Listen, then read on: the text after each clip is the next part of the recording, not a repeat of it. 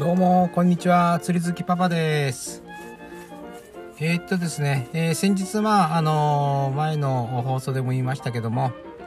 えー、海遊丸でブラッジングしました。で、え、結局、船中、4人いて、え2本しか釣れず、まあ、そこまではしょうがないんですけれども、まあ、その日のですね、海遊丸のブログを見ると、1号線は20本、3号線は8本ということで、なかなかの超過なんですが、残念ながら2号線はですね、記事自体が形成されてないということで、えー、抹消されてしまいました。えこれまでですね、えー、釣り好きパパ、あ1月、今年の1月からですね、集中的に釣り船に乗ってまして、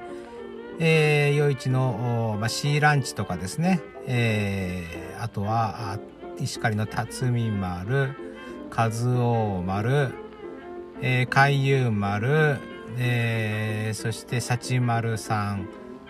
まあ、あのー、いくつかの船は複数回乗ってますんで、えー、大体月2回から3回程度のベースでですね、えー、釣り船に乗ってるんですけれども、この前乗ったあ石狩のリトルベイもそうだったんですけれどもね、えー、超過を見ると6月の19日かな、あのが最後になってます。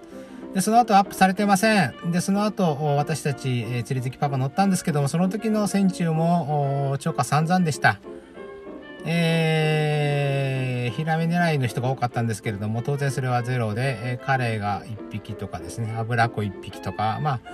あ、あ船中12人ぐらいいて、その程度の超過でした。で、まあ何が言いたいかというとですね、えー、皆さん特に、えー、初心者の方なんかは、釣り船に乗るにあたって、いきなり電話するのはやっぱ怖いから、いろいろとホームページで情報を調べたりしますよね。で釣り好きパパだって今でもやはり初めてのところにかけるときは緊張します。釣り船の予約を入れるときにですね。えどんな怖いおじさんが出てくるのかなとか考えちゃいます。で、まあ、あホームページの情報を頼りに、えー、まあ、ここ釣れてるな、あそこ釣れてるな、ということで、えー、予約をするんですけれども、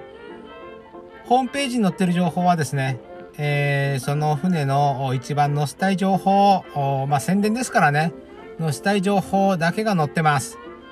えー、当然、超過がゼロの時もあります。えー、思った超過が上がらない時も多いと思います。えー、そういう時の情報はあほとんど載せてません。まあ、これはですね、えー、釣り船も商売なんで、えー、載せる載せない、えー、難しいところかなとは思ってます。載せてないということだけで一概に、えー、ワインのワインと非難する気は全くありません。けどですね、えー、一つ、えー、余市の幸丸さんかなが言ってたんですけれども、えー、他の釣り船はですね、やはりその、いい時悪い時がある時でも、いい時の情報しか載せてないと。えー、そして、えー、悪い時の情報もしっかり載せるのが重要なんだというようなことをおっしゃってるですね。非常に良心的な釣り船もあります。えー、そうしたですね、むしろそうした悪い情報もしっかり載せてる釣り船屋さんだなというところをですね、えー、この釣り船屋さんは安心できるなということと考えてもいいかもしれません。えー、ですので、えー、いい情報ばかりが載ってる釣り船屋さんじゃなくて、悪い情報もしっかり載せてる釣り船屋さん、